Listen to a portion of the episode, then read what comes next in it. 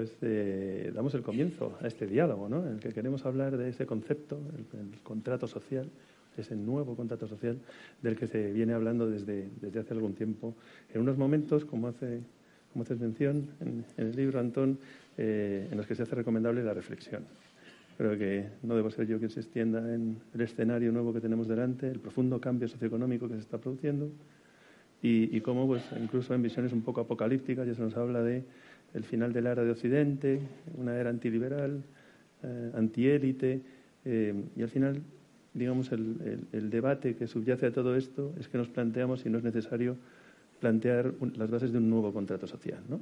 Entonces, eh, la, cuestión sería, ¿tenemos por delante un escenario que exige un nuevo contrato social? ¿Qué es este nuevo contrato social? ¿Qué piezas deben estar dentro de este contrato social y qué piezas no? Creo que al final, en vez de quizás estructurar el debate en distintas preguntas, si os parece, iniciamos, digamos, una, ronda de, intervenciones eh, y, eh, comenzando, por supuesto, por, por Jordi y por Luis y a continuación, si quieres, entramos a fondo en la cuestión. Eh, eso sí, todos ustedes para poder participar en el debate van a recibir unos papelitos en los que me van a pasar a continuación para gestionar el turno de preguntas al final y poder aprovechar al máximo el privilegio de la compañía de nuestros invitados. Jordi. Muy bien, pues muchas gracias.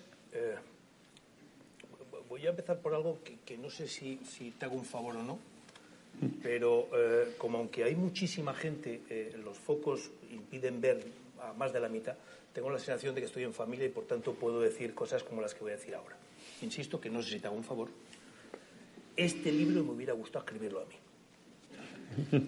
Así de claro lo digo. Creo que es un libro que merece la pena ser escrito y merece la pena eh, ser leído. Y es un libro que tiene al menos tres lecturas. Eh, si me permiten, eh, hablaré de ellas, luego me tomaré un minuto de publicidad y terminaré con una coda. Tiene una primera lectura respecto a lo que podríamos llamar un, algo que se está constituyendo ya como un nuevo consenso. Hay ya mucha gente que estamos de acuerdo en eh, los tres primeros elementos del análisis que hace Antón en el libro. Eh, la crisis que hemos vivido, eh, sí, fue una crisis de sobreendeudamiento, pero fue un sobreendeudamiento que era la otra cara de la moneda de un incremento en la desigualdad de la distribución de la renta. De alguna forma lo dice casi textualmente así, en lugar de subir el salario, se le daba un crédito para mantener viva la demanda, la demanda efectiva. Eso hay mucha gente cada vez eh, más que estamos eh, convencidos de que eso fue así. Eso es bueno saberlo por conocer el origen de la crisis y por evitar que pueda volver a pasar. Además de generar ese sobreendeudamiento, ese incremento en la, desigualdad en la distribución de la renta explica, según el autor, una parte de las razones por las cuales nuestro contrato social eh, establecido comúnmente en la transición eh, saltó por los aires. Hay una segunda lectura que también va generando un amplio consenso y es, hombre, que a lo mejor las políticas que pusimos en marcha para hacer frente a esta crisis no fueron las más adecuadas. Estuvieron claramente presionadas, indicadas y sugeridas por el miedo de los acreedores, pero para sorpresa de muchos, incluido el autor, algunos de los países deudores las compraron y posiblemente eh, no fue la mejor manera de responder a una crisis de sobreendeudamiento motivado por un problema de desigualdad de renta el bajar salarios y recortar gasto público. Posiblemente no fue la mejor solución y, de hecho, eso produjo una segunda recesión que solo ocurrió, como señala el autor, en Europa, que fue el único que hasta el 2012 cuando empezó eh, Draghi con su nueva política monetaria, eh, hizo esta política. Y el tercer elemento, que también yo creo que forma ya parte de una cierta ortodoxia a la que nos hemos apuntado muchos, es que el giro, el cambio, lo que permite que se acabe la prima de riesgo, lo que permite que se inicie la recuperación económica en España y en Europa, tiene que ver con muchas cosas pero posiblemente la más determinante es la nueva política monetaria del Banco Central Europeo. Cuando el Banco Central Europeo, con Draghi al frente, empieza a comprar deuda pública y empieza a comprar títulos de deuda de las empresas, en lugar de tener que salir a los mercados a pelearse con primas de riesgos de 400 o 500 puntos, pues eso ayuda a reforzar la confianza en el euro y, por tanto, a ir reduciendo ese ataque que eh, se experimentó eh, por parte de esto que llamamos los mercados financieros internacionales y eso permitió dar un cierto respiro.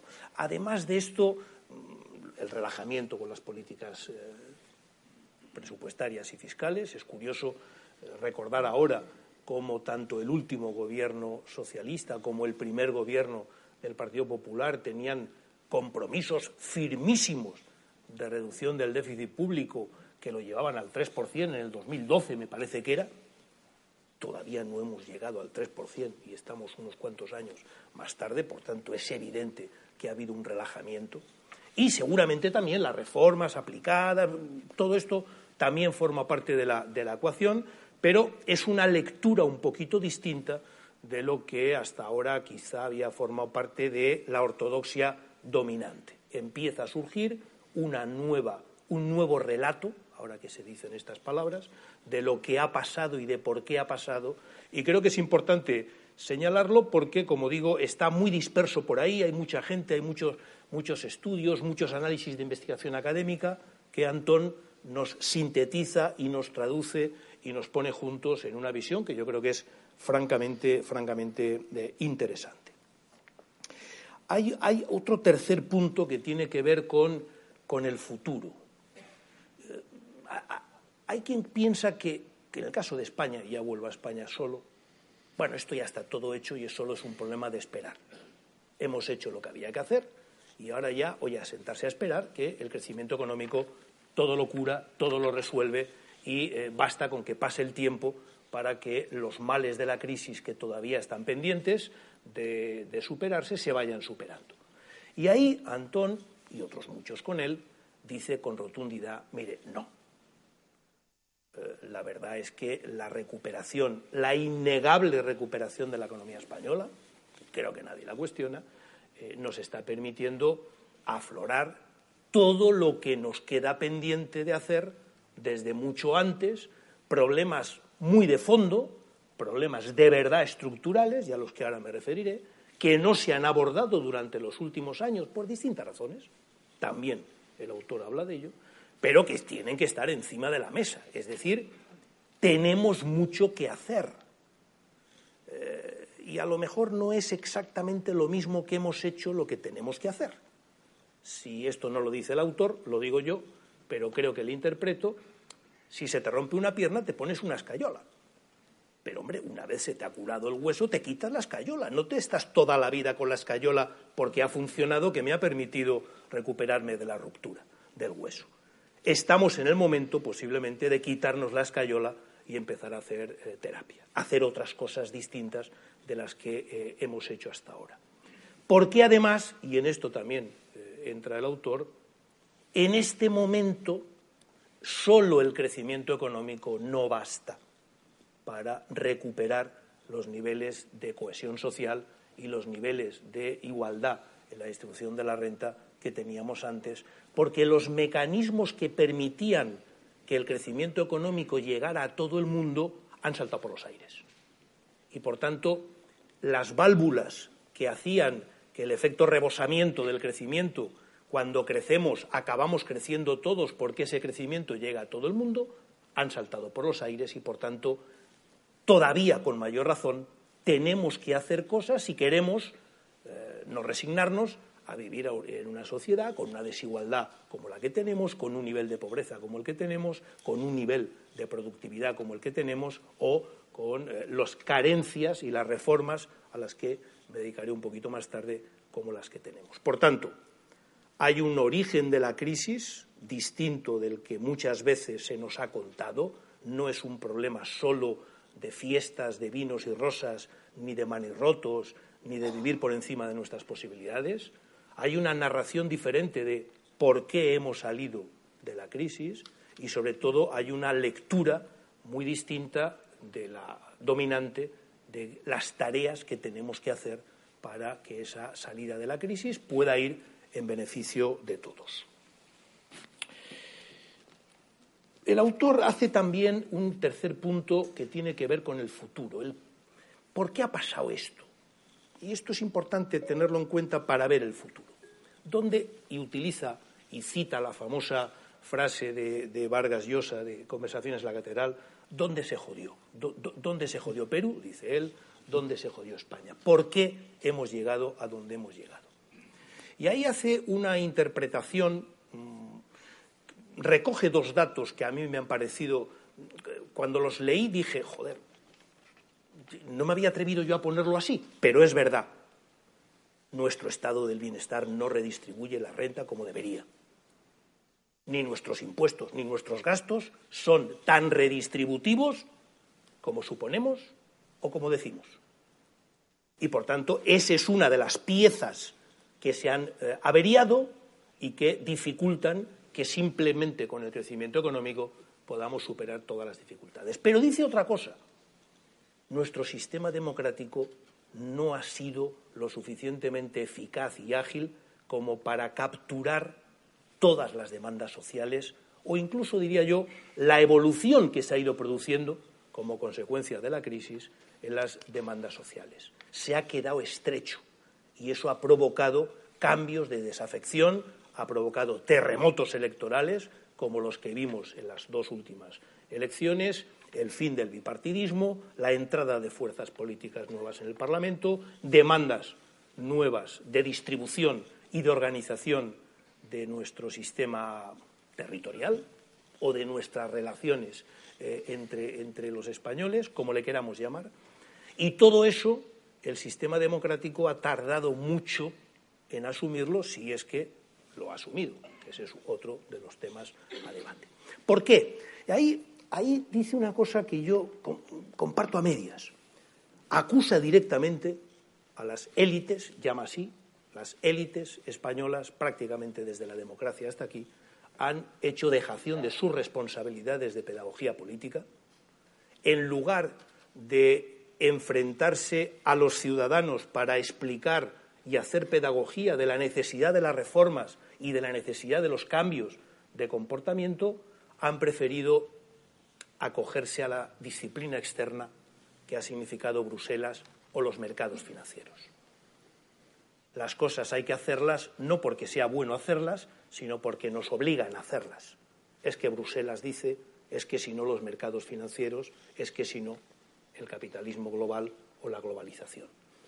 Hemos buscado un alguien, un agente externo al que trasladarle la responsabilidad última de aquellas cosas que eran buenas hacer por nosotros mismos y hemos perdido ahí la oportunidad de hacer ese ejercicio de pedagogía política. Es muy duro, supongo que eres consciente, es muy duro con lo que él llama las élites, no necesariamente solo políticas, las élites de nuestro país durante estos últimos años.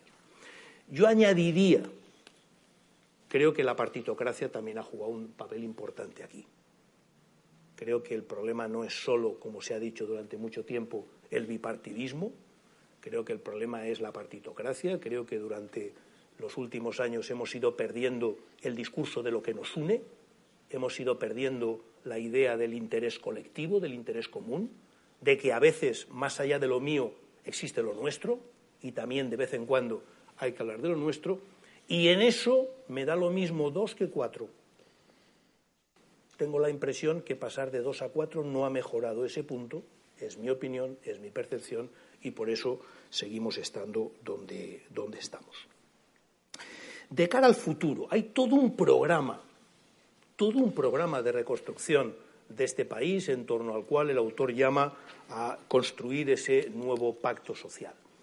Eh, eh, es un programa, en fin, los que hemos hecho algunos programas electorales, y yo participé el primero en el 86, Joaquín Almunia, que está aquí, todavía me gana, pero desde el 86 ya ha llovido un poco, eh, reconocemos el enfoque de programa electoral en el sentido noble del término, es decir, una visión comprensiva de los problemas que requiere tocar todos los palos y no solo, y no solo unos.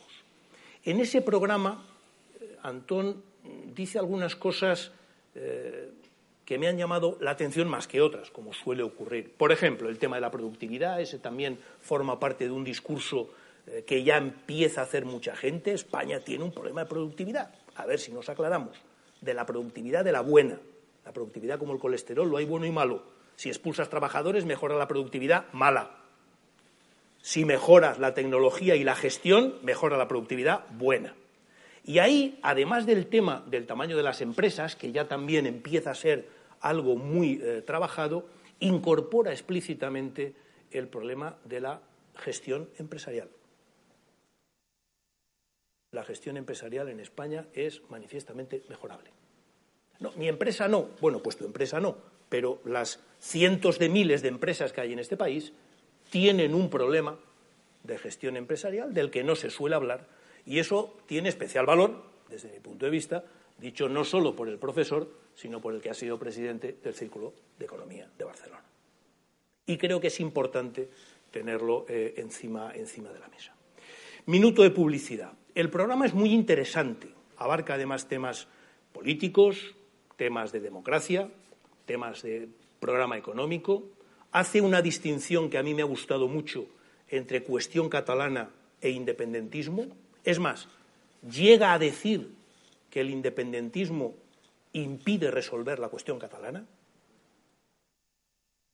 No lo dice él, lo traduzco yo.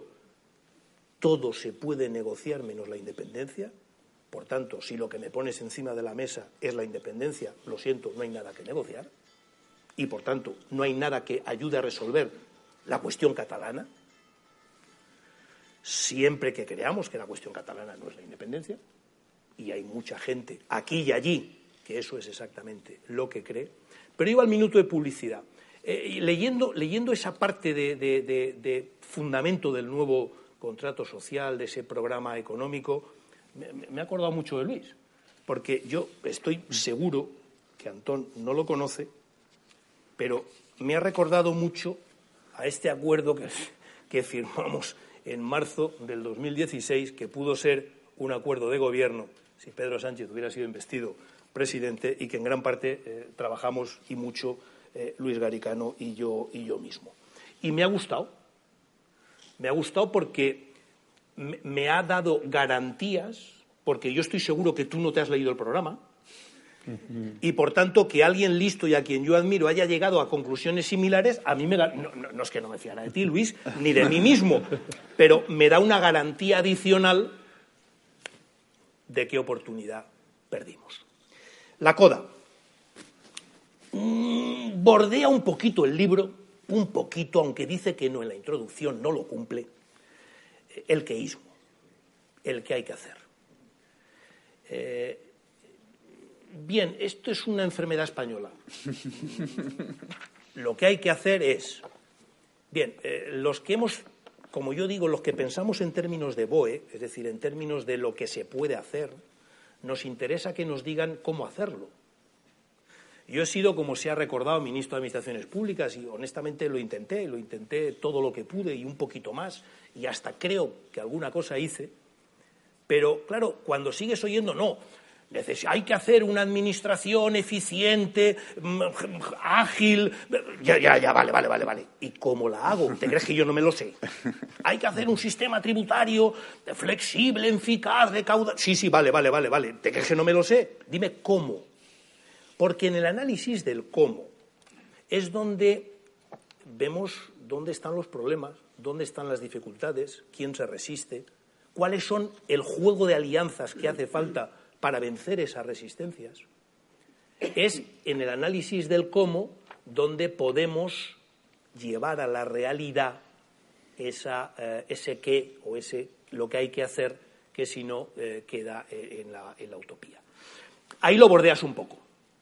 hay mucho hay que hacer, pero sin acabar, en algunos casos entras más en detalle, en otros no entras tanto en detalle, supongo que porque si no te hubiera salido tres tomos, y hubiera sido una cosa impracticable, pero, pero me atrevo, Antón, a, retarte o a pedirte a que ese sea tu siguiente libro. El cómo podemos hacer las cosas que casi todos o que muchos sabemos que hay que hacer. Y termino. e, e, este no es un tema fácil, ¿eh? dejando al margen cualquier referencia religiosa y por tanto sin ánimo de que nadie se siente ofendido, yo siempre digo que los diez mandamientos son reglas de conducta bastante razonables. No matar, no robar. La Iglesia lleva dos mil años para que los cumplamos. No es fácil cumplir lo que sabemos que hay que hacer. Y eso exige, tanto a nivel individual, porque seguimos comiendo y bebiendo y haciendo menos ejercicio del que todo el mundo nos dice que tenemos que hacer, a nivel colectivo ocurre igual, aunque el enfoque tiene que ser distinto. Pero incorporar ese enfoque en el análisis brillante de personas brillantes como Antón Costas en este libro, a mí me gustaría, me gustaría que lo hicieras en el próximo. Gracias.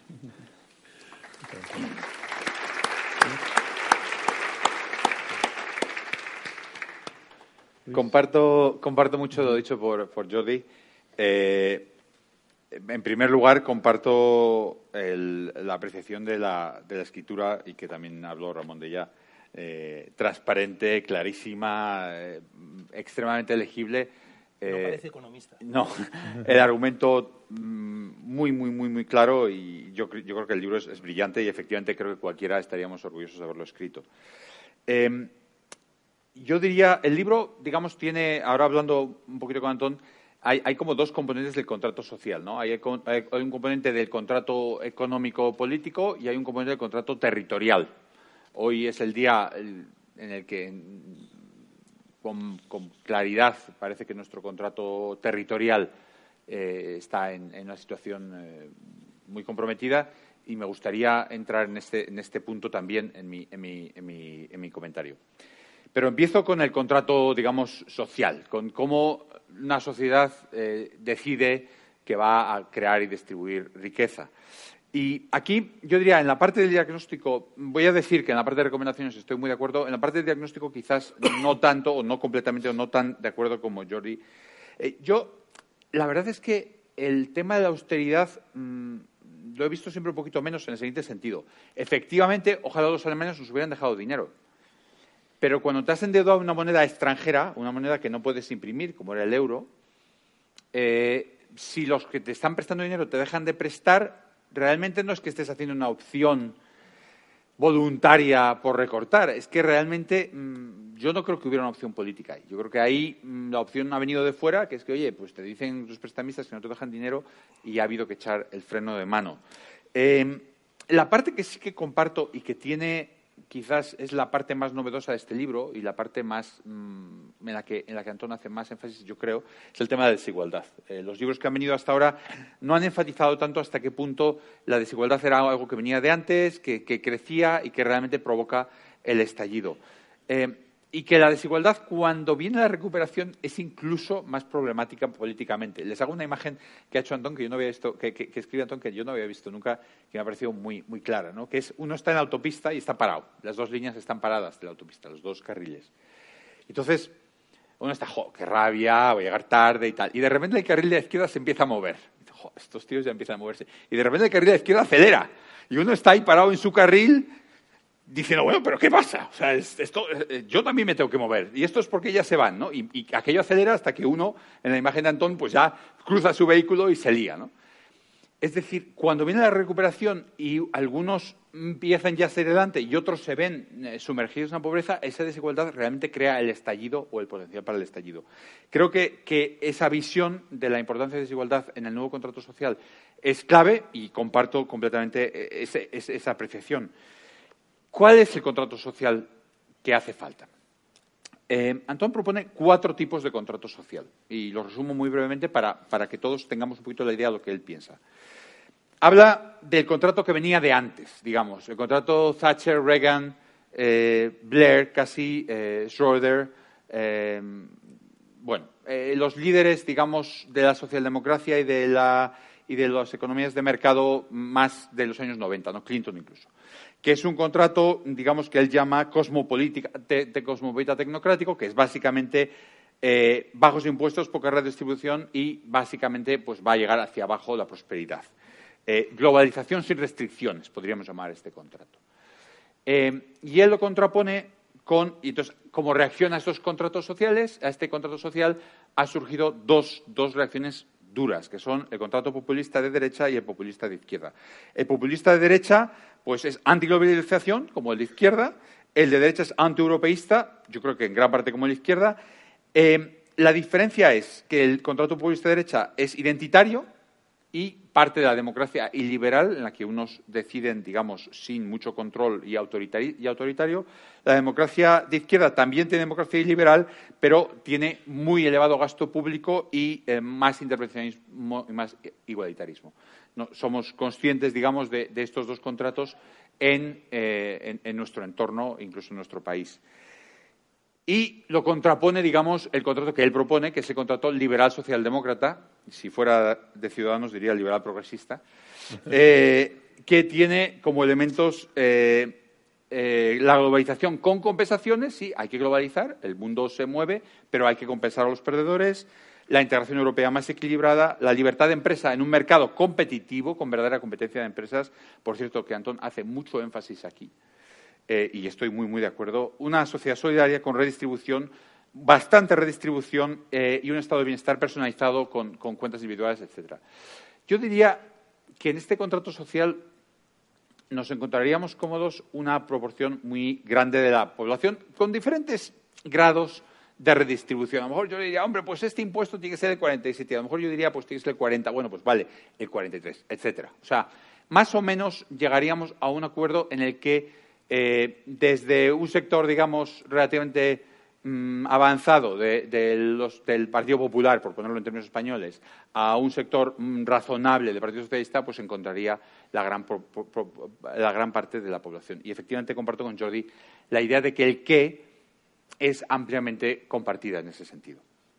El problema es que a esta idea, digamos, incrementalista del cambio, en la que tenemos unos logros y vamos mejorando estos logros, en la que yo creo, en la que yo creo, en la que Antón cree, en la que me apuesto que gran parte de las personas aquí creemos, que es una idea que, bueno, a veces va a ir esto un poquito más hacia la izquierda, a veces va a ir más hacia la derecha, pero vamos a ir más o menos progresando, se pone una idea que yo no creo que sea un contrato social diferente. Yo creo que es un conjunto de creencias diferentes. Yo lo llamaría, habiendo vivido en los tres países donde he residido, eh, leninismo es, un nuevo leninismo.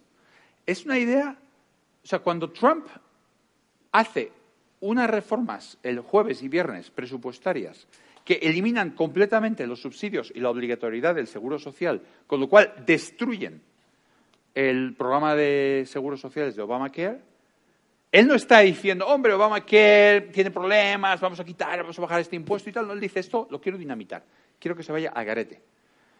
Cuando en el Partido Conservador Británico dice, vamos a salir de, la Unión Europea porque nos oprimen. Bueno, pero ¿usted qué va a hacer a cambio? No, no sabemos, pero esto es un desastre. Queremos otra cosa. No está pensando, bueno, vamos a mejorar un cheque más grande, un cheque más pequeño, que nos dejen hacer esto, otro. No. Queremos romper la baraja y nos tiramos todos por el barranco y ya veremos. Y cuando el separatismo catalán nos plantea lo que nos está planteando hoy con esta carta, no están planteando, hombre, pues sí, claro, España puede mejorar y Cataluña tiene problemas, pero es un país que, hombre, se vive muy bien y usted va a Gerona y la gente está eh, feliz y usted va tal, pues hombre, pues está, hombre, pues nos, molesta esto, nos molesta lo otro, vamos a mejorarlo. No. Está diciendo, por eso digo, llamo el nuevo modernismo, está diciendo cuanto peor, mejor. Vamos a destruir todo, vamos a crear un enfrentamiento civil y luego vamos a ver qué surge. Entonces yo contrapondría estas visiones, una visión incremental que puede ser más tecnocrática o, menos, pero que al final es una visión posibilista, con la visión que ahora parecen exigir muchos ciudadanos. Los ciudadanos que dicen, oye, pero ¿qué vas a perder tu prosperidad? Ah, me da igual. Oye, pero que a lo mejor hay un conflicto. me da igual. Oiga, que en Brexit, oiga, que es que si usted no firma un acuerdo en el próximo año, usted no va a poder acceder. Bueno, ya se arreglará. ¿Cómo que ya se arreglará? ¿Cómo se arreglará? ¿Quién lo arreglará? No, bueno, ya veremos. Esto realmente, a los que estamos un poquito viéndolo desde dentro, pues a mí, sinceramente, me deja totalmente desconcertado. ¿no?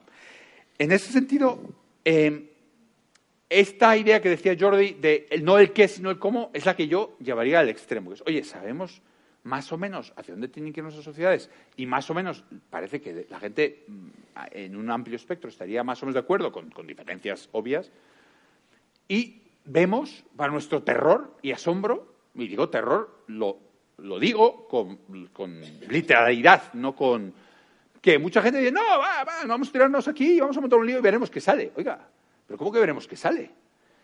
Eh, yo, en ese sentido, Antón da dos posibilidades. ¿no? Al principio del libro habla, esto es una consecuencia de austeridad. Porque, claro, porque hemos recortado contrato social, hemos recortado tal. Sí, pero tampoco ha habido tanta austeridad en, Estados Unidos. Y la gente tampoco se ha ido contra las opciones tanto ante austeridad. En el final del libro da una explicación más estructural. Yo no sé si estás de acuerdo que hay un poquito dos explicaciones ahí, que es la incertidumbre con el cambio tecnológico en la globalización. La clase media está asustada, la clase media dice, oye, aquí qué pasa, que yo, ¿a dónde va este mundo? Que, lo paren, ¿no? Que repartan las cartas otra vez, que a mí esto no me gusta dónde va, ¿no? Eh, incertidumbre con la robotización, con la desaparición de los trabajos rutinarios, con, la, globalización, etc. Yo no sé cuál es la razón de las dos, la verdad.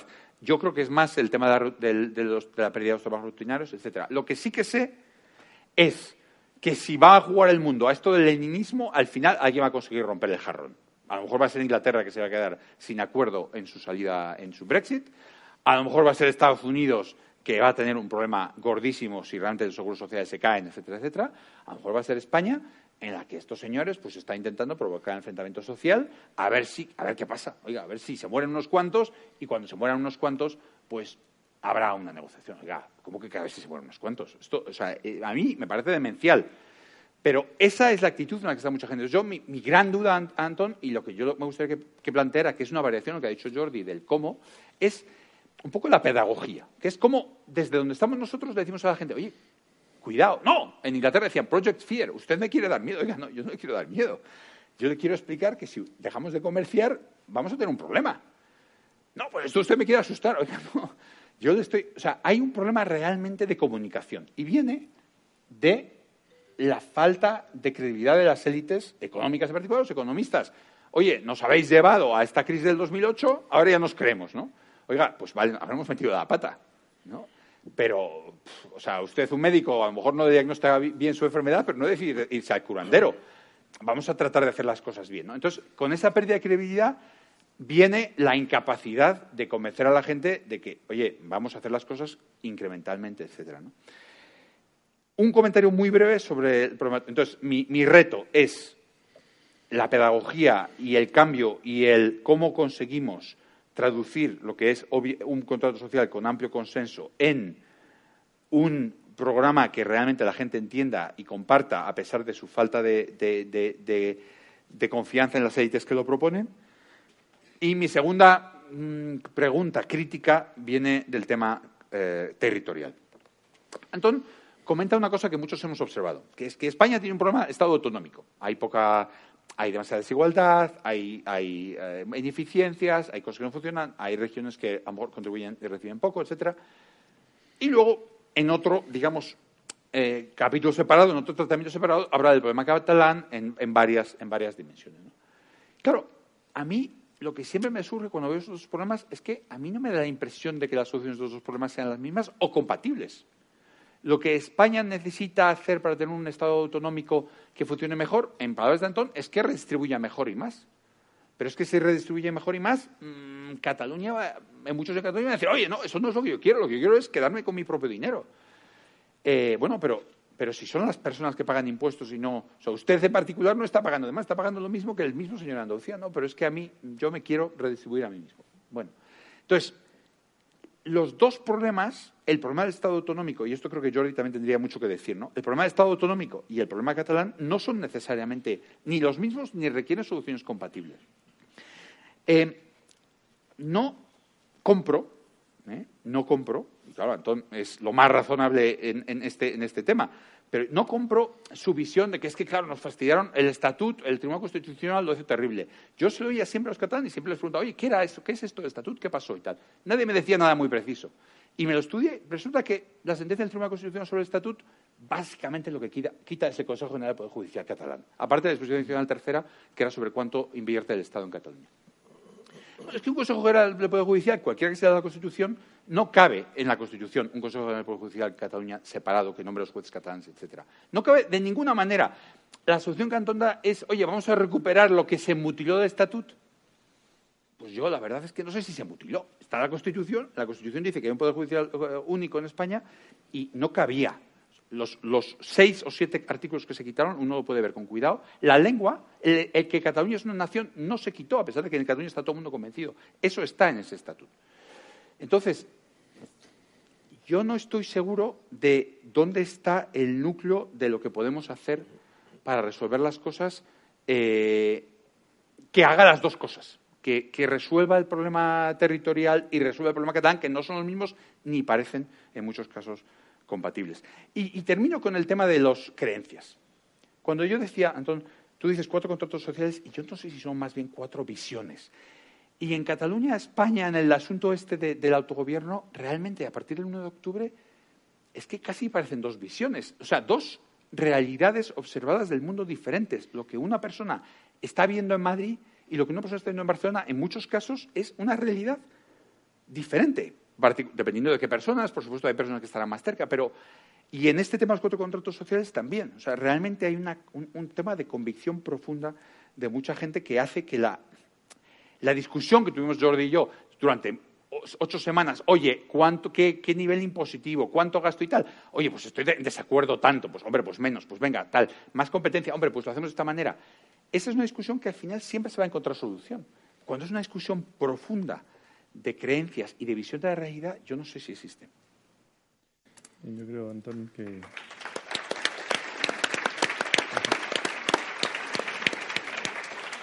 entre, entre tantos temas, ¿no? Esta narrativa del nuevo contrato social, sí. cómo se pone en práctica, ¿no? y, luego esa componente ya en clave española, ¿no? territorial. ¿no? Yo venía con la idea de dar una clase, pero se me ha transformado en un examen. y claro, se, me mueve un poco el, suelo bajo, bajo este nuevo prisma. rápidamente también. Eh, esto, primero los agradecimientos y, uno muy, muy, mm, em, muy sentido, porque no es protocolario, es a la Fundación a su presidenta, a su anterior, perdón, eh, a su anterior director y al actual. Porque eh, primero, como, como académico y como ciudadano, un reconocimiento a la magnífica labor que ha hecho y que sigue haciendo la, la Fundación, Presidenta. Yo me he beneficiado de, y los míos, ¿eh? es decir, el, grupo de gente de la Universidad de Barcelona que estaba en mi grupo, en mi departamento, nos hemos beneficiado durante muchos años de la generosidad, en todos los sentidos, de la generosidad de esta fundación. Y hoy quería aprovechar la ocasión para, agradecerlo públicamente a su presidenta y a sus dos directores. Agradecer también al editor. Eh, eh, lo tengo claro, no, se escribirían libros si no hubiese editores. Eh, pero en un sentido que, no, porque ya podrías también editar libros sin el editor, no. Yo creo que el editor es un personaje, una figura esencial, porque en muchas ocasiones te da el tema, ¿no? En segundo lugar, esto. Te da la tabarra. Te da, uy, la tabarra. es un buen editor, lo he, aprendido con Ramón, es como un perro de presa, ¿no? que te va andando alrededor, que te va mordiendo un poquito sin hacerte mucho daño, ¿no? pero te va mordiendo y te va recordando.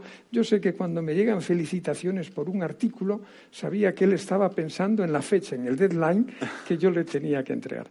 Pero él sabe, no es cuestión de hacerlo público, que en este caso, en este libro, tengo que agradecerle mucho eh, su paciencia, eh, eh, su apoyo, que fue importante en algunos momentos, y, eso, y el ser perro de presa para que en circunstancias que personales que no eran fáciles, sin embargo, se llegase al producto final. Ramón, muchas gracias. Además, hubo una cosa perversa, que me dio un anticipo al inicio.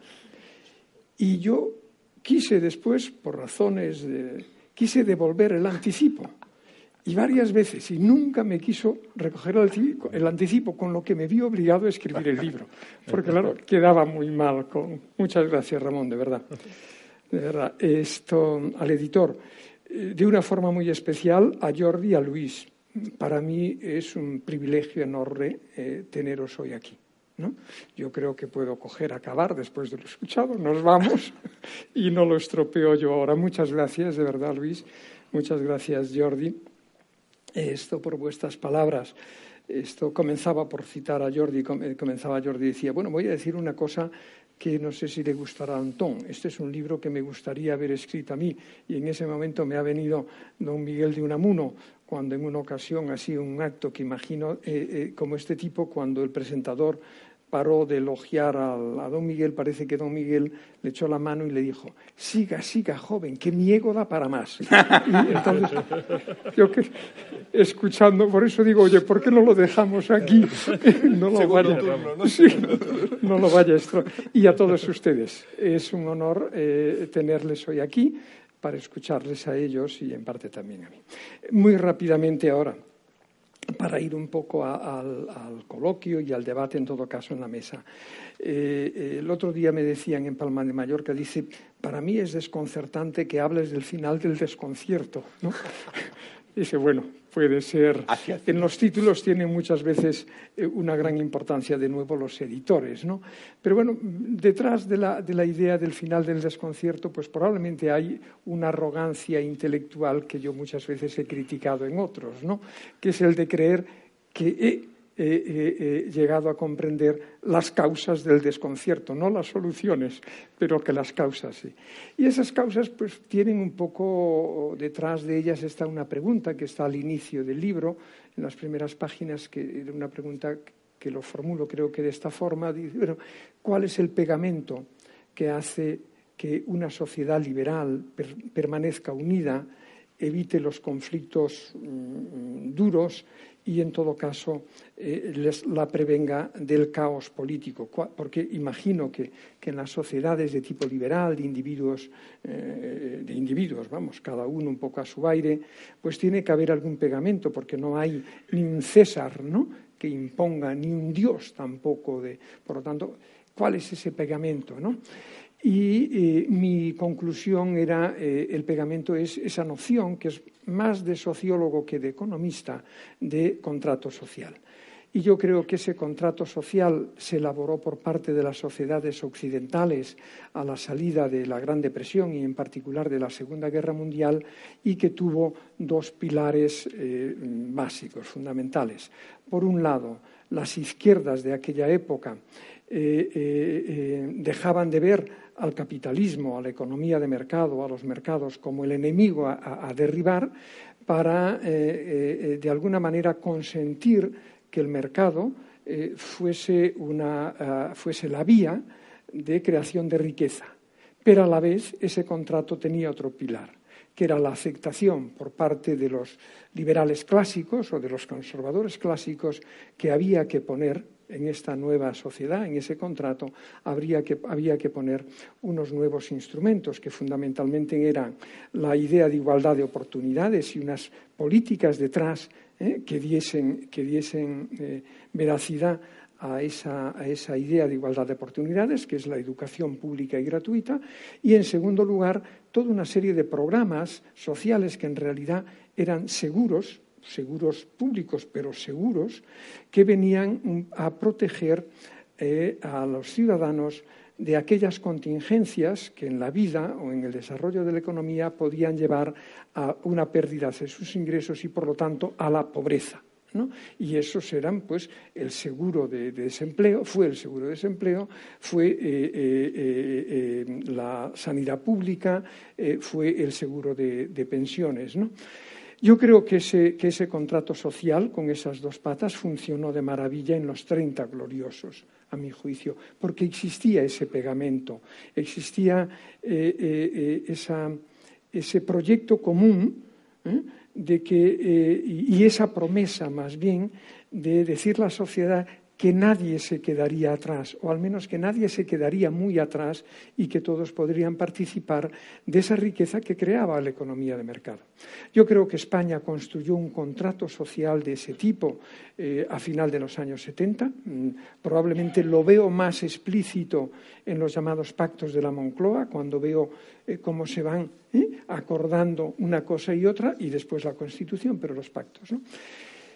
yo creo que eso funcionó de maravilla y todos los indicadores, a mi juicio, de sociales, eh, eh, económicos, políticos, demográficos, todo lo que queramos eh, coger, funcionó razonablemente bien durante esas tres décadas y en España en los años 80.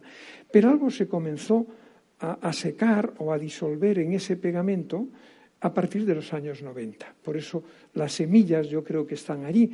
Y si me permitís, eh, yo no tendría ningún inconveniente sustituir la idea, eh, la noción de liberal socialdemócrata por liberal progresista, eh, Luis, por si tienes alguna plaza libre por ahí. ¿no?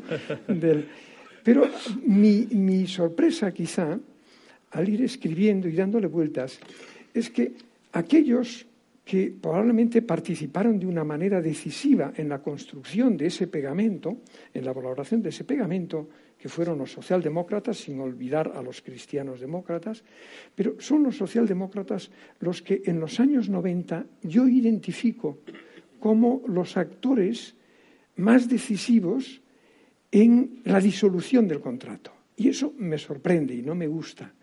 Yo creo que de alguna forma hubo en esos años, en las terceras vías y también más, ¿eh? pero lo focalizo ahora un poco, que hubo que apareció una especie de utopía, una especie no, una utopía, que en realidad era una falacia, que fue la idea de que se podía gestionar la economía, la economía globalizada, sin política, es decir, sin el consentimiento de los ciudadanos. Porque, de alguna manera, como se pensaba que ese cosmopolitismo tecnocrático acabaría rebosando, haciendo verter los beneficios sobre todo el conjunto de la sociedad, tampoco era muy necesaria ir a buscar ese consentimiento. Y creo que se hicieron reformas y políticas eh, en aquel momento y posteriormente que causaron mucho dolor, a mi juicio necesario, y sobre el, sobre el cual creo que hay que exigir responsabilidades tanto a los policymakers como a los economistas reformistas. Aquí, si me permiten un paréntesis, en los últimos años he tenido que pasar varias veces por quirófano, ¿no? Y la primera vez que pasé, recuerdo que antes de entrar en el quirófano, antes de entrar, eh, la anestesista eh, me, me, reunió eh, y me dijo, bueno, al salir del quirófano vas a llevar una bomba, una bomba que está regulada para que no tengas ningún dolor. Y pero en todo caso, me dice, si tienes algún dolor, aquí está ¿eh? el manejo manual de la bomba para que tú lo actives y eliminar el dolor. Claro, yo vengo de una familia y de una cultura donde el dolor no se despreciaba, sino que se consideraba que era un elemento de forja de la personalidad. ¿no? Y, le dije, bueno, pero eh, solo cuando sea muy grande el dolor, ¿no? Y me dijo, no, no, cualquier dolor, pequeñito aunque sea, y le pregunté, ¿pero por qué motivo no quieres para nada el dolor? Y entonces me dio una explicación, que ahí viene la, moraleja, una explicación que me dijo, dice, mira, el dolor estresa al organismo y en un organismo que se le ha sometido a cirugía, a reforma, ese estresamiento hace que la cirugía no tenga buenos resultados. Claro, de allí, después de salir del quirófano y tal, dije, lo que pueden aprender los economistas de los cirujanos, que es aprender a hacer cirugía, reformas, pero sin dolor. ¿no? Y aquel que lo produzca, pues llevarlo al juzgado como llevas a un médico. Cierro el paréntesis, no se lo tomen al pie de la letra. ¿no? Pero eso era mi, esa era mi pregunta y eh, yo creo que hubo una utopía a la que hice referencia que en gran parte fue sostenida por la socialdemocracia o por la liberal socialdemocracia, que vino a decir que era posible gestionar, o casi casi que era ya inevitable gestionar la economía sin buscar el consentimiento de los ciudadanos. Curiosamente, yo creo que, esa visión eh, es la que nos ha traído, ¿eh? junto con otras muchas cosas, ¿eh? lo que decías antes, el endeudamiento, pero esa visión nos ha traído un poco del cosmopolitismo al, Luis, al populismo. Y curiosamente, el populismo y su expresión específicamente catalana, que es el independentismo de la ANC, curiosamente cae en la utopía inversa. Es decir, ahora cree que se puede gestionar la política sin economía, es decir, sin buscar el consentimiento de los actores económicos en general. Es curioso esta. Y a eso quería un poco pues, eh, hacer referencia. Mi idea es que eh, España, exagerando, porque es un título de un capítulo, un poco de exageración, la pedagogía, como sabéis, eh, exige un poco de exageración, o al menos le va bien, no sé si le exige, yo creo que España es un país sin contrato social territorial. ¿Eh? Eh, exagerando mucho. ¿eh? Soy gradualista, nunca me gustó la revolución, ni cuando era en la universidad participaba en ella, ¿no? nunca me gustó mucho. Eh, está bien, yo la idea es que mm, necesitamos en nuestras sociedades liberales con economía de mercado, necesitamos reconstruir ese pegamento, ¿no? rehabilitarlo de alguna manera.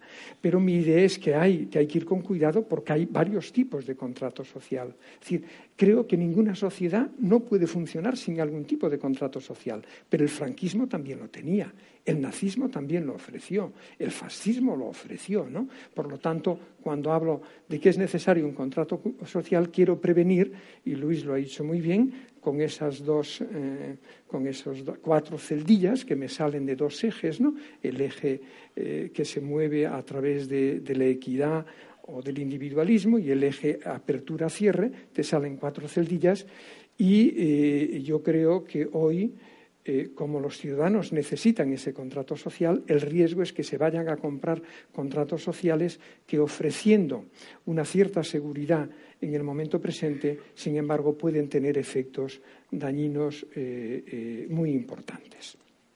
Por último, voy a ir un poquito a las cosas que más me pedíais rápidamente también. ¿no? Esto, yo creo que nuestro principal problema, el de las sociedades occidentales y el de España, es un problema distributivo pero mm, ha sido fino Luis porque es verdad que desde el inicio hacia el capítulo final eh, hay algo que va apareciendo cada vez de una manera nueva. Sí que he intentado a la última hora meterlo también al principio, pero él lo ha notado, ha notado algo que hay algo que chirría un poco. ¿Qué es? Que cada vez soy más consciente que creo que nuestro malestar, el malestar de nuestras sociedades, no viene solo de la desigualdad actual, de la desigualdad de la renta o de la riqueza o hasta de oportunidades, sino que viene también de lo que podríamos con pedantería llamar el valor ¿eh? actual descontado de la ansiedad ¿eh? y del miedo de nuestras sociedades al futuro y que cuando traes a valor presente, es decir, a las actitudes presentes, eh, ese temor, entonces puedes explicar mejor eh, eh, las diversas variedades de populismo que estamos viendo. Estoy de acuerdo ahí, porque no es solo la desigualdad. seguro, bueno, con absoluto, porque a ti te lo he escuchado al menos una vez cuando estuvimos presentando cuando uno mira Estados Unidos, se queda sorprendido con algunas cosas que allí ocurren y no las entiende. Pero cuando de pronto lees a, Agnus Ditton en sus estadísticas de lo que le está pasando en Estados Unidos en términos de suicidios y de otras muchas cosas a los blancos no hispanos, es, eh, les recomiendo que lo lean. Agnus Ditton es premio Nobel de Economía, una persona muy consistente, y hace una estadística entre 1999 y 2015, poquísimos años, y cómo se ha invertido el futuro para una gran parte de los blancos no hispanos de Estados Unidos, viendo esos datos dices, ahora ya voy comprendiendo un poco más ese enfado, esa irritación, esa ira, eh, que está surgiendo en nuestras sociedades. Eh, yo mi idea es que ese contrato social nuevo, que mm, si es verdad le llamo liberal progresista, pero no tengo liberal socialdemócrata, pero no tengo ningún inconveniente en llamarle eh, liberal progresista, creo que en nuestro caso tiene cinco pilares, los enuncio solo. he dicho, creo que hay un problema de distribución. Pero no se puede arreglar solo a través de políticas redistributivas, porque ese problema de redistribución en España tiene tres componentes económicos muy fuertes. En primer lugar, tenemos que reducir el ciclo maníaco depresivo de nuestra economía, un ciclo que tiene etapas de, crecimiento muy fuerte y creación de empleo muy fuerte, a continuación fases de recesión, depresión, de destrucción de actividad económica y empleo. Eso perjudica especialmente a los más débiles, a los más pobres. Segundo, hay un problema de eficiencia muy importante. La pobreza en España no viene solo a mi juicio, hay una tijera, no viene solo a mi juicio de eh, la caída de los ingresos. Viene que hay precios y márgenes en nuestra economía que son muy exagerados, son muy elevados. Y esos márgenes ¿eh? significa que se está detrayendo renta disponible de los hogares más pobres especialmente. Y eso es un problema de eficiencia, de precios que están por encima de costes, de que hay poder de mercado. El tercero es lo que ya Jordi no entro, un poco la disquisición sobre eh, eh, equilibrar un poco el debate sobre el crecimiento y la productividad, no negar para nada lo que ya estamos diciendo, sino meter algunos otros elementos en ese debate que creo que no, que no están. Y por último, finalmente, es verdad, eh, los dos han sido finos, uno me dice que hay un exceso de queísmo y les aseguro que lo he intentado evitar, pero aún así no lo he conseguido. ¿no? Esto, y que el cómo es importante. ¿no? Eh, acerca de eh, eh, la objeción que me hacía Luis de austeridad versus ansiedad, totalmente lo he hecho. Lo que pasa es que yo cuando critico la, austeridad, no critico la austeridad española, critico la europea. Critico aquella, no entro ya más ahí, pero critico, porque creo que la agenda de la estabilidad, en la medida en que uno ha transferido el Banco Central y ha transferido una gran parte de la política fiscal, es de aquellas de aquel gobierno. Y ahí es mi crítica, no tanto en España, que lo acepto.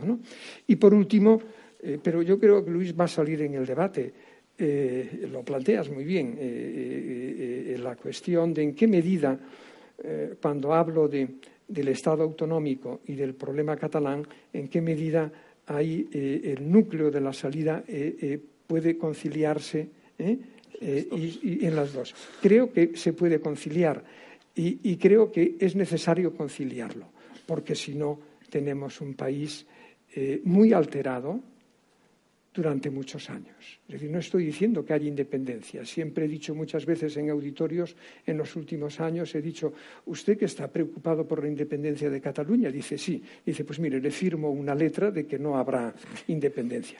Ahora, si usted me dice, estoy preocupado ¿eh?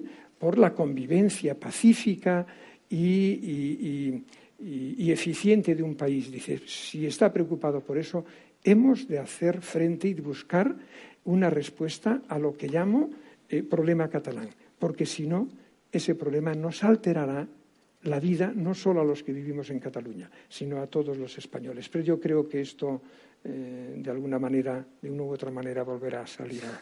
Muchas gracias a todos ¿eh? y en particular pues a ustedes que han tenido el, detalle de venir hoy aquí. Muchas gracias.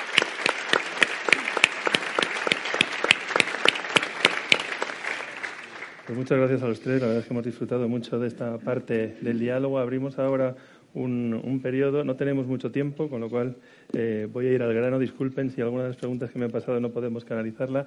Pero quizás un primer tema. Eh, estamos mirando la cuestión eh, desde el ámbito español y, algunas personas se preguntan también, a través de Twitter ha llegado, si, si se puede hablar de un contrato social nuevo contrato social español o si esto no se debe construir con o incluso desde Europa. Sí, en parte sí, en, gran, en buena parte sí, pero tiene creo que tiene una dimensión que sigue teniendo una. Es un problema no solo español, lo, he visto como un problema de las sociedades liberales desarrolladas. ¿no? Eh, el nuestro en particular, eh, es el libro creo que, al menos intento decir, tiene una dimensión ¿no? que es propiamente nacional, como en otros países. Fíjense el caso de Francia, ¿eh? ese, ese, intento de, de, protagonismo de Macron, pero se le dice usted primero, a dígame qué va a hacer y si lo es capaz de hacer, el queísmo, ¿eh? y después le admitiré que además me venga a hablar del contrato social europeo. Yo, tienen razón las personas que objetan eso, pero lo único que diría es que tiene una dimensión nacional aún muy importante. Pues sobre todo creo que es importante no escondernos detrás de que como Europa no lo tiene, ¿para qué vamos a intentarlo nosotros? Porque hay muchas de las cosas que forman parte de este contrato que incluso aunque no se cumplieran todos ni formalmente se suscribiera como tal, nos vienen bien. Y son avances muy positivos respecto a la situación actual. ¿no? Pero yo, yo, creo que es importante, este, esto en fin, es un problema de filosofía moral también, ¿no? No, no, no esconderte detrás de que como nada funciona, pues yo no hago nada. No, no. Tú tienes tu obligación, tienes que hacer lo tuyo. Si además consigues que Europa también se una ahí, mejor, ¿no? Eh, yo, si me permites una cosa, yo el contrato social a veces eh, lo identifico como con aquel término economía social de mercado. ¿Qué le ha pasado a este término? Que se ha descolgado lo social y en cierto sentido ahora tenemos una economía no social ¿eh? de, un mercado con gran poder con gran poder de mercado. Lo que creo es. que hay que volver a reconstruir estas dos partes de la pero soy un gran defensor de la economía eh, de mercado y en particular de la economía social de mercado. Hay, la verdad, bastantes preguntas sobre, sobre un poco el escenario, lo que habéis comentado varias veces, ¿no? Mucha preocupación sobre el shock tecnológico, también interés en conocer en, esa, en ese contrato social qué importancia se le da al ámbito de la educación, eh, en la misma línea, si ¿Mm? estamos enfrentados a un shock tecnológico, si el 40 al 80%, según algunos estudios quizás un poquito apocalípticos, ¿no? pero, pero digamos que eh, firmados por eh, personalidades de centros de, estudios de alto nivel, como el MIT, por ejemplo, hablan hasta de un 80% de destrucción de profesiones. ¿no? Eso supone un shock muy relevante. ¿no? en una economía globalizada, en la que las reglas del juego no son iguales para todos, cómo Europa, volvemos a Europa, va a defender un formato de relaciones eh, laborales que, permita hacer sostenible este nuevo contrato social. Y en esa línea termina Manuel eh, planteando incluso una revisión, repensar el capitalismo en línea con Mariana Mazzucato, ¿no? que conocéis perfectamente. ¿no? ¿Cómo veis esto? Por supuesto, eh, surge el asunto de la renta básica universal en ese contexto, ¿no? que nadie termina de ver eh, dónde están los límites del concepto ¿no? para comprender bien eh, en qué medida sería sostenible o no un sistema como este como, como alternativa. ¿Cómo resumiendo todas las preguntas. ¿Cómo lo hacemos? Yo cojo la referencia a educación primera y después a la tecnología en todo caso y, y, y nosotros veis. A ver, eh, eh, la educación es, esencial. Yo creo que eh, yo soy particularmente el resultado de una madre y un bachillerato. Y por lo tanto le tengo que dar mucha importancia a, la educación como un factor de, no solo de progreso individual, sino de, dignidad de las personas. ¿no? es esencial. El matiz que hago es que en el caso actual de España, eh, eh, creo que la educación no es exactamente la estrategia de crecimiento que necesitamos para sacar a esos dos, dos millones de personas que están en este momento en el, en el paro de larga duración eh, de, la cuneta, ¿no? Pero volviendo al otro, es decir, la educación es un elemento básico de una sociedad decente ¿no? y de una economía dinámica. Con respecto al paro de larga duración, yo he ido intentando buscar algunos elementos que no estuviesen en el debate público, no negar los que eh, entrar en ellos. Porque España es el país que tiene y que ha tenido durante en las tres últimas décadas tres veces un nivel de desempleo muy elevado y después queda eh, un nivel de, de paro estructural o de larga duración tan elevado. Eh, admito la validez de la mayor parte de los argumentos que se manejan, pero yo introduzco uno adicional. Yo encuentro una cosa, que tiene que haber alguna relación entre el hecho de que España ha sido en los 80, 90 y ahora el país donde más ha durado la recesión económica. Y tiene que haber algún tipo de relación, vínculo entre la duración de una recesión y el paro de larga duración que me va a quedar después. Porque si yo soy una persona que salgo hoy de la facultad o de la escuela esto, y me encuentro con la desgracia de que hoy comienza una recesión y esa recesión va a durar cinco años, yo, dentro de cinco años, cuando la economía haya comenzado un poco a tirar de nuevo, voy a tener mucha dificultad para construir una trayectoria profesional estable. O si he tenido la desgracia de perder el empleo en primer año y he estado cinco años ¿eh? de manera eh, o desempleado o, con en empleos de salida y entrada, a mí me va a ser difícil de nuevo volver a reconstruir una trayectoria profesional.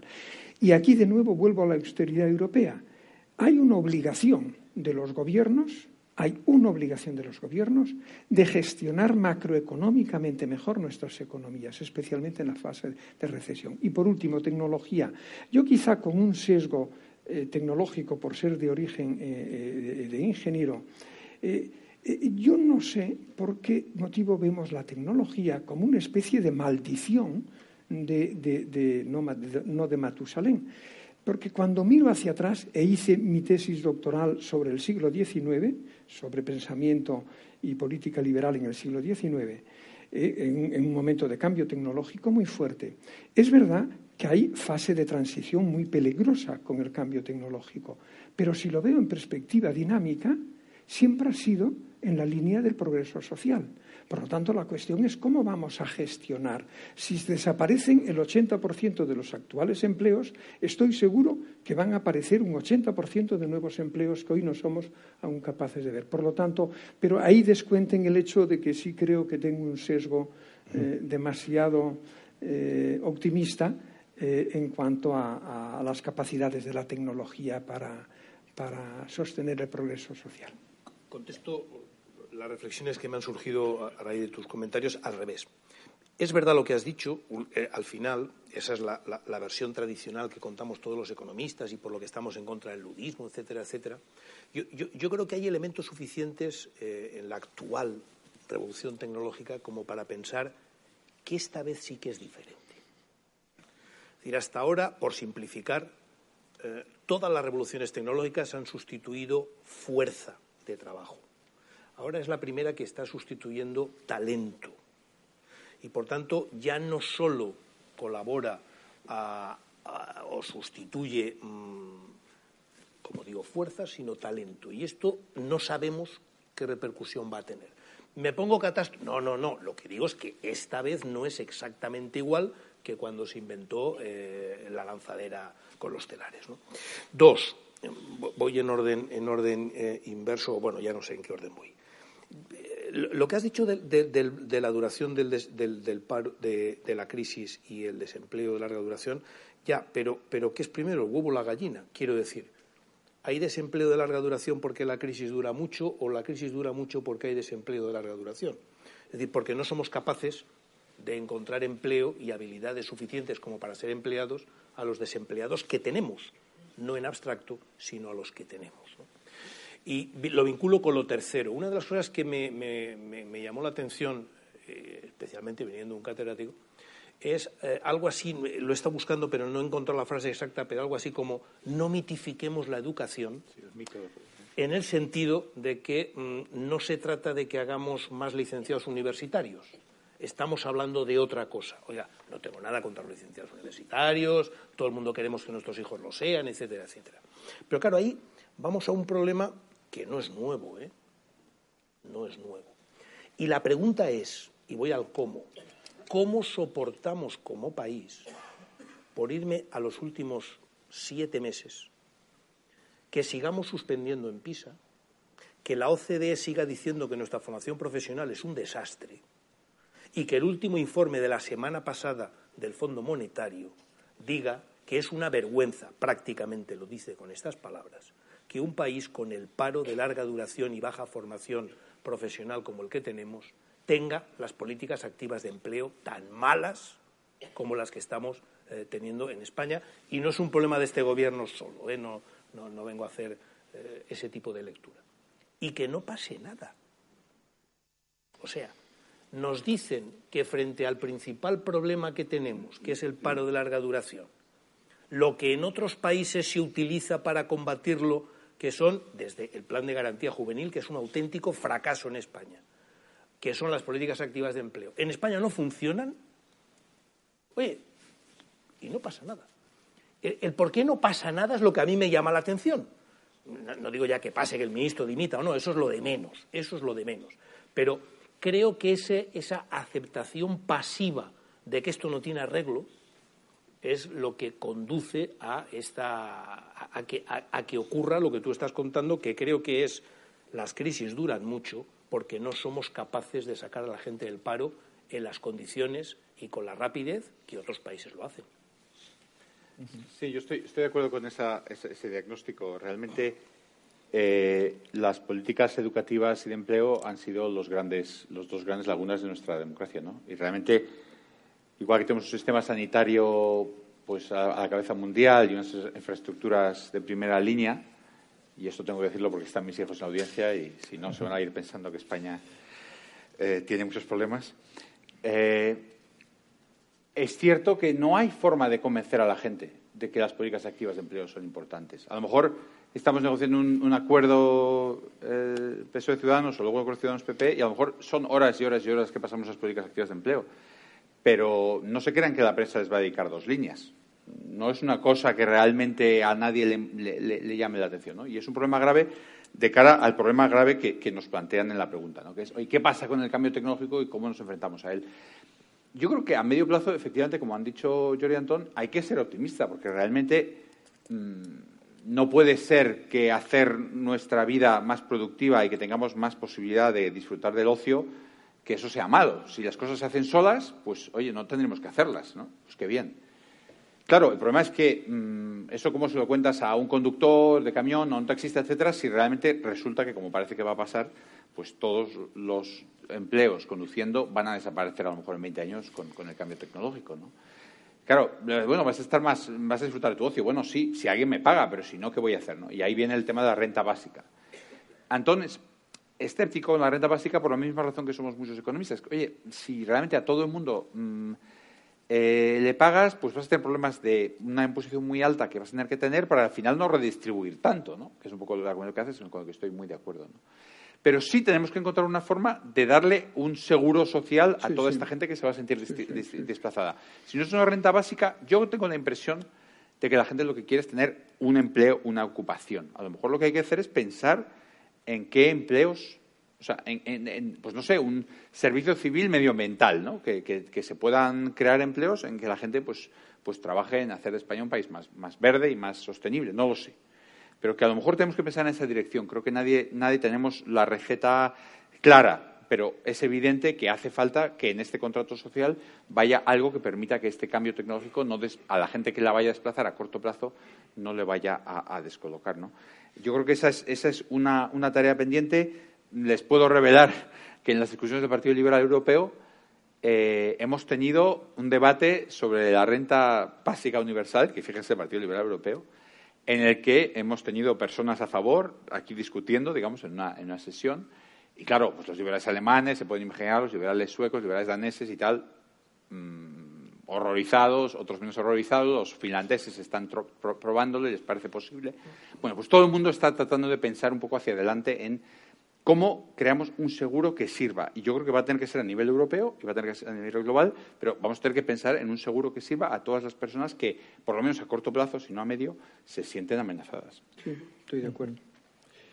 Y quizás una última pregunta para sintetizar cinco eh, que, se han formulado y que tiene que ver con algo que habéis mencionado todos, que es la narrativa del cambio y la narrativa de ese nuevo contrato social. Eh, pues, por ejemplo, Francisco Rey nos habla de que hay en estos momentos un escenario de posverdad en el que, eh, con el que quizás que es capaz de explicar tantas cuestiones que habéis mencionado, como esa desafección de la política, eh, los problemas, por ejemplo, de percepción de la desigualdad que mencionabais y tal, tantos aspectos que tienen que ver con cuestiones de comunicación y pedagogía. Entonces, la verdad es que hay varias, preguntas, varias personas que nos plantean que, que si no es mejorable la comunicación en España, también se deriva digamos, al problema territorial, ya cómo se está comunicando y gestionando todos, todos estos temas. Pero Alicia nos plantea por qué existe esa falta de pedagogía política en España. ¿no? Eh, eh, Elena Rubia nos, nos, nos plantea cuál es cómo, cómo, cómo, dar el primer paso para mejorar esa, esa pedagogía y esa comunicación. ¿no? Y Ignacio Buqueras nos, nos plantea ¿no? Eh, cuál es el papel de la sociedad civil en todo este proceso, en todo este debate que surge y en, y en, y en esa mejora de la comunicación que, que, nos saque de este entorno eh, que, según algunas de las personas que han incluso escrito por detrás, nos lleva a ese espacio no deseado de triunfo de los populismos ¿no? en un entorno de desinformación. ¿no? ¿Cómo lo veis? Si bueno, quieres, bueno, sí. Sí. bueno, que es como, he, he tenido que, que, que, estar muy, muy en el tema de comunicación últimamente. Mm, una cosa mm, primera con el tema de, de, del territorial ha habido una cosa curiosa, que realmente la sociedad civil ha notado que el gobierno no hacía nada y se ha puesto a hacer cosas. Hay, por ejemplo, un grupo, que seguro que hay alguien aquí, que se llama Voices from Spain, que son un grupo de, personas eh, de la sociedad civil que están traduciendo artículos sobre el tema al inglés para que haya cosas en, otros idiomas que, se puedan, leer. Yo creo que hay un tema muy importante que todavía no entendemos nada bien, que es, evidentemente, el tema de redes sociales. Obviamente, el Gobierno no lo entiende para nada y los demás lo entendemos más o menos, quiero decir, incluso las personas de las propias redes sociales. El problema es el siguiente. La red social maximiza el ingeniero, como todos, tenemos incentivos, y el ingeniero maximiza impacto. El ingeniero de Facebook o de Twitter si consigue que sus historias las lea más gente y las comparta más gente, pues él va a ganar más. Y todo Twitter, todo Facebook, todo Google, y buscan que la gente lea la historia, la, la siga, la comparta, etcétera. Claro, se sigue una cosa evidente. ¿Qué historia tiene más impacto? ¿Garicano habló en la Fundación del Pino o Garicano salió desnudo por la calle castellana? Pues la segunda, evidentemente. Aunque no sea verdad, pero eso lo va a compartir todo el mundo. Aunque luego ponga debajo, bueno, esto era una broma, ¿no? O aunque fuera mentira, da igual, si es que no hace falta que lo diga. Entonces, realmente las historias que tienen, que tienen eco son historias que muchos casos son falsas. Y estas redes dicen, no, nosotros, no es nuestro problema, la gente comparte, nosotros somos una plataforma y la gente comparte lo que quiere. Oiga, no, sus ingenieros dan más relevancia en las búsquedas a las cosas que son más raras y más sensacionalistas y en muchos casos, por definición de ese vista, falsas. ¿no? Yo aquí diría que aquí yo me desplazo un poquito del liberalismo y creo, bueno, no, es liberalismo porque estamos hablando de, mercados extremadamente monopolizados. Hay cuatro o cinco jugadores, que son Google, Facebook, Twitter, que controlan todo el mercado. ¿no? Creo que tenemos que empezar a exigir responsabilidades a estas redes y que no vamos a poder comunicar si cada uno solo sigue a los que son como él y esas personas todas cuentan las cosas que uno quiere oír y esas cosas que uno quiere oír son las, las falsedades que se están regurgitando en todo el ambiente. Esto, ¿cómo se puede hacer? Todo el mundo dice, ah, es muy difícil, ¿cómo vas a exigir a las redes que...? Bueno, yo creo que el algoritmo debería tener un peso, no solo a cuánto impacto tiene, sino que el algoritmo tendría que tener un peso a cómo de verdad es o cómo de falso. Y que no me diga Facebook que ellos no saben que una cosa es falsa. O Twitter. ¿Por quién lo comparte? ¿Cómo se comparte? ¿De dónde se originó? ¿Qué bots están multiplicándolo? A lo mejor no todas las falsedades las van a encontrar, pero las falsedades que tienen 10 millones de seguidores sí. Entonces, yo creo, simplemente por decir una cosa muy concreta, desde la política pública, creo que una forma de mejorar esta comunicación es que desde Europa tenemos que exigir, esto es un cambio radical, ahora mismo no lo está haciendo nadie, tenemos que exigir que estos algoritmos no sigan funcionando para maximizar el beneficio del monopolista de turno, que es Google, etcétera. Yo creo que es, ese sería mi, mi pequeño comentario. Si no, la comunicación va a ser una catástrofe, incluso aunque no la haga este gobierno catastrófico, en este tema y en otros. Yo, creo que estamos eh, también aquí eh, magnificando algo que no, no, hemos descubierto nosotros. ¿no? Es verdad que la, globalización entraña que lo que se hace tiene mayor impacto, pero mucha gente creemos que un ejemplo de posverdad es el informe Warren sobre el asesinato de Kennedy. Por ejemplo. Eh, este verano, en casa de mi suegro en Coruña, me encontré que no tenía nada a mano para leer y cogí un libro que tenía en la estantería, muy interesante, por cierto, los editores deberían de reeditarlo, sobre el proceso de Nuremberg. Es pasmoso ver la visión después de la derrota que tenían los nazis de lo que había ocurrido. Es que cualquier parecido con cualquier cosa de la que pensáramos nosotros, pues en fin, pura coincidencia. Es decir, estamos hablando de, que ni el ser humano funciona solo en términos de cálculo económico ni de coste-beneficio, ni las relaciones humanas funcionan solo así. Alguno dirá, desgraciadamente, puede ser, pero en todo caso es como, es funciona. ¿no? Y eso, esa otra parte que tiene que ver con los sentimientos, con la emoción, eh, no hemos sabido gestionarla. Creo que no hemos sabido gestionarla. No sé si afortunadamente o no, eso cada uno también que, valore, pero por decir una butad final, en el momento en el que las relaciones matrimoniales eh, se introduce el amor eh, y no solo el interés o el poder, la cosa entra en otra dimensión. mejor, peor, medio pensionista, cada uno que lo piense, pero entra en otra dimensión. Bueno, aquí eh, resulta que el amor, en el sentido de los sentimientos, ha estado presente en la vida mucho más de lo que hemos querido de lo que hemos querido reconocer. Seguro que la historia del, comienzo de la Primera Guerra Mundial contada por un serbio es diferente a como la podría contar un francés o un diferente. Eh, yo, sí, para muy rápido. No, eh, lo de las plataformas. Mm,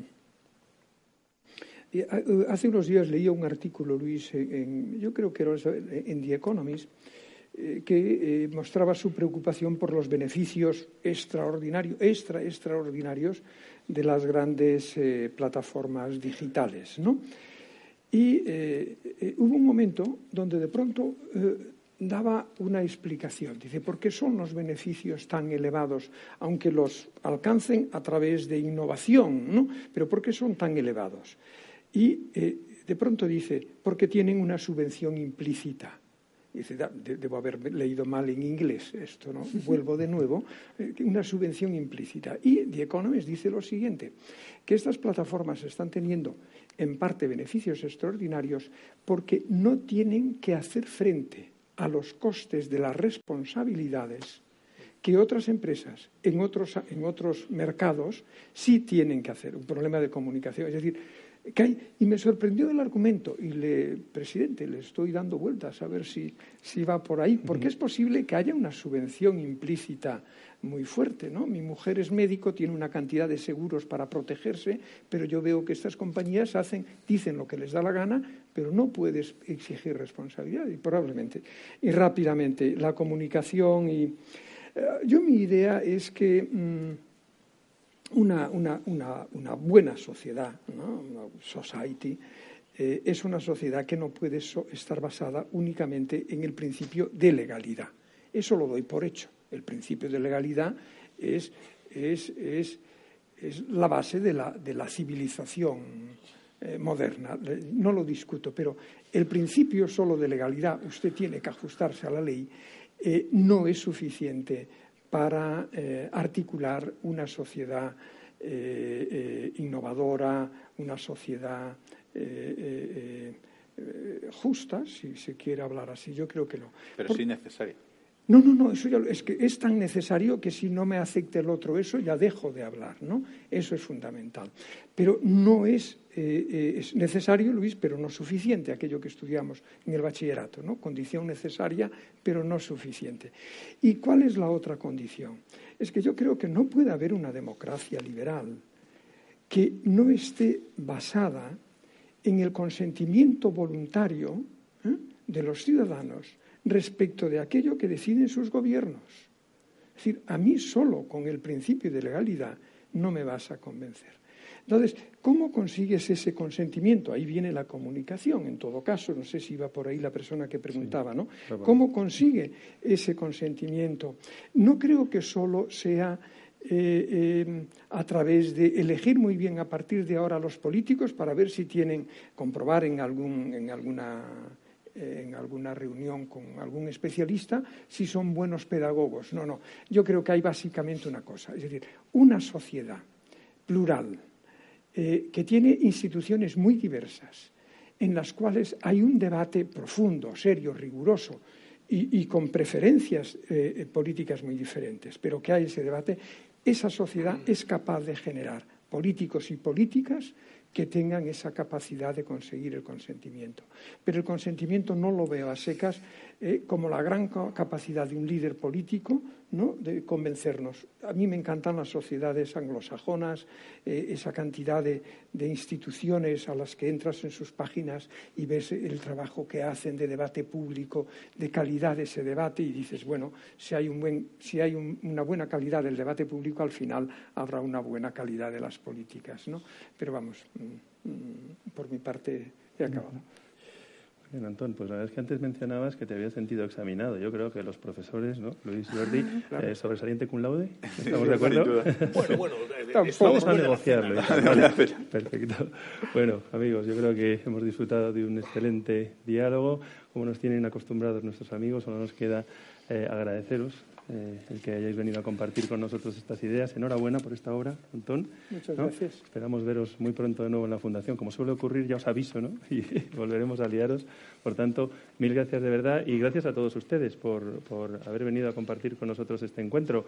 Gracias, Ramón, ¿no? porque siempre encontramos estas maravillosas razones para, para volver a vernos. ¿no?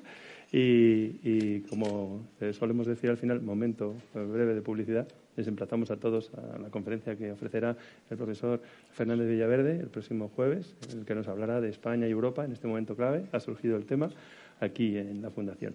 Mil gracias a todos y de verdad, gracias por este privilegio. Muchas gracias.